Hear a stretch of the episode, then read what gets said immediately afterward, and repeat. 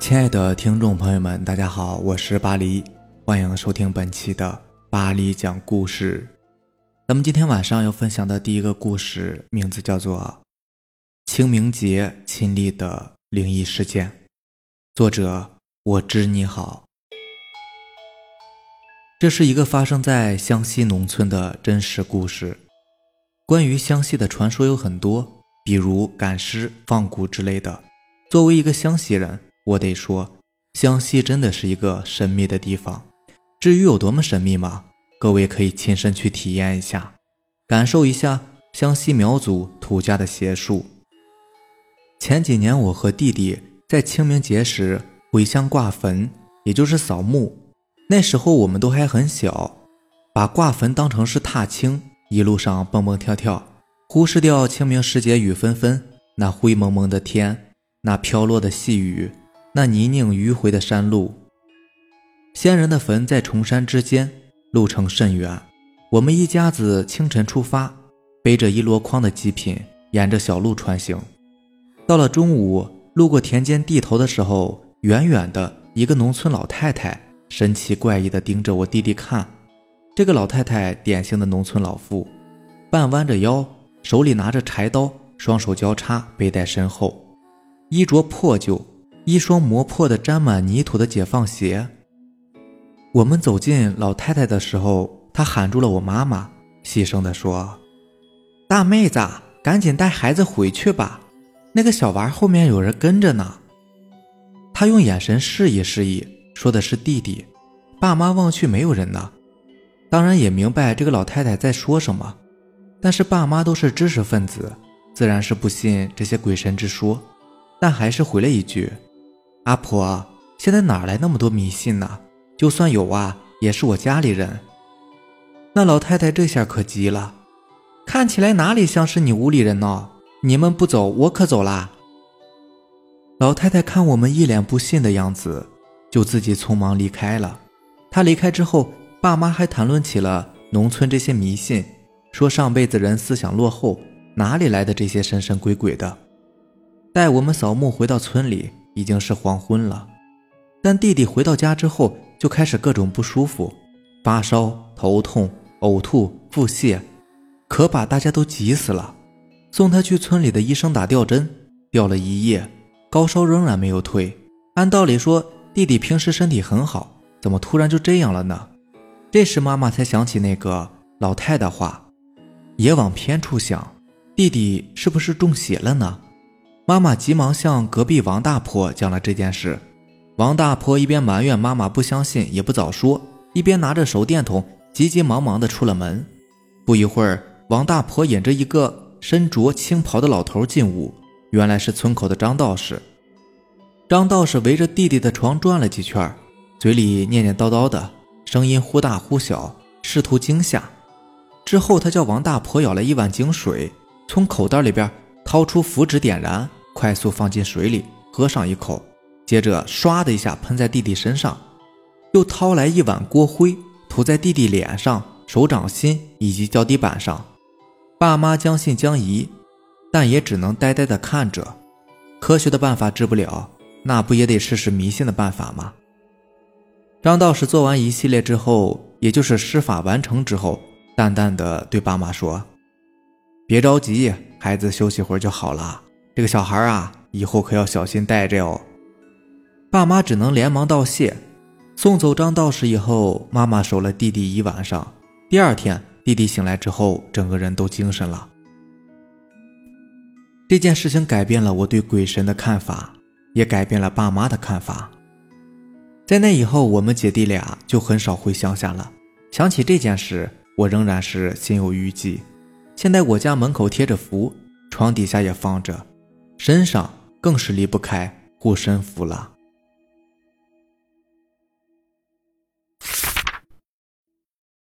下面这个故事的名字叫做《鬼填土》，作者穿过地狱的风。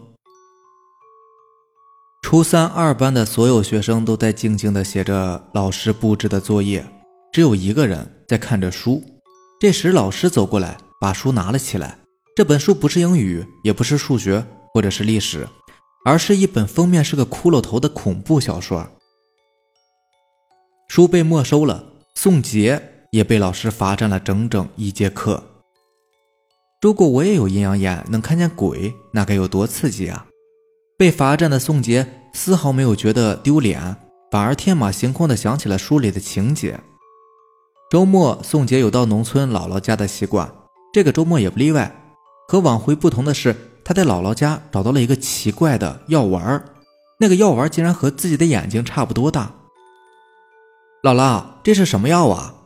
宋杰举着药丸问道。哎呀，赶紧放下！那是通灵丸，不是给你玩的。通灵丸是做什么的？因为它是用牛眼泪和不同的死人的骨灰，外加石油炼制而成，相当的邪门。你可千万别碰它。我们家怎么会有这种东西呢？你姥爷活着的时候从外面带回来的，这么多年了，估计也早过期了吧？哎，这样吧。你出去把它给扔了吧。宋杰答应着出了门，可是他可没有把这个药丸给扔掉，而是自己揣了起来。买了瓶矿泉水，宋杰定了定神，下了决心，把药放进了嘴里。由于那个药丸实在是不小，他把它咬烂了才能咽下去，也没有什么特别的味道。吃过了晚饭，宋杰决定到街上去走一走。街上有几个大妈在那跳广场舞。宋杰就站在旁边看了起来，他看见一个老太太穿着寿衣，在这群人的最末尾扭动着腰肢，徒劳地跟着音乐的节奏。看了一会儿，这群人开始三三两两的有说有笑的各自散去，那个老太太却好像根本就没有人能够看见他似的，依然自顾自的在那里自得其乐。宋杰问老人为什么不回去，老人先是一愣，然后说。自己不认识回家的路了。宋杰是个热心人，于是自告奋勇的要求送老人回去。老人显得很高兴。宋杰问老人叫什么名字，老人说他叫做凤莲。宋杰开始寻找路上是不是还有行人，好问下凤莲家住在哪里。可是问了四个人，有两个年轻人说从来没有听过这个名字，另外两个上了岁数的老人则用怪异的眼光看着他，什么也没有说。宋杰看再问下去也不会有什么结果，就问老人家里有什么特征，比如什么样的院门，或者是门口贴着什么样的对联。他知道农村几乎家家户户的门口都有春节时候的残留对联。老人说家里的大门是红色的，对联倒是不知道，因为他不认识字。所幸农村不比城市，一共也没有几户人家。就这样，宋杰带着老人家挨家挨户的看。一直到深夜的时候，终于在村里的边缘找到了这家红大门的人家。既然找到了，时间也很晚了。宋杰怕姥姥担心，就准备回去。可是这个老太太说什么也不行，非要请宋杰到家里边去喝杯茶。拗不过老人，宋杰只好进了老人的家。宋杰问老人家人的情况，老人说他老伴儿死得早，孩子都在外地。老人拿出了糕点，并沏了茶。宋杰忙活了半夜，也饿了，客气了两句就吃了起来。再说另外一边，姥姥见孙子这么晚都没有回来，于是开始着急的寻找。可是大半夜的也无从找起呀。就这样，老人找了几个亲戚，漫无目的的找了一个晚上。第二天，终于发现了线索。村里的吴老二告诉他说。昨天晚上，一个和他描述的长相一样的年轻人，还问去凤莲家怎么走。姥姥一听这话，可就急了，赶忙赶到这个地方去。果然，在一堆焦土瓦砾上找到了孙子。只见孙子的嘴里填满了土，一摸还有呼吸。姥姥连忙联系了救护车。医院里，宋杰讲述了自己送凤莲老人回家的事，并说了在他家吃点心的事。姥姥一听就急了。问他是不是吃了那个药丸，宋杰红着脸点点头。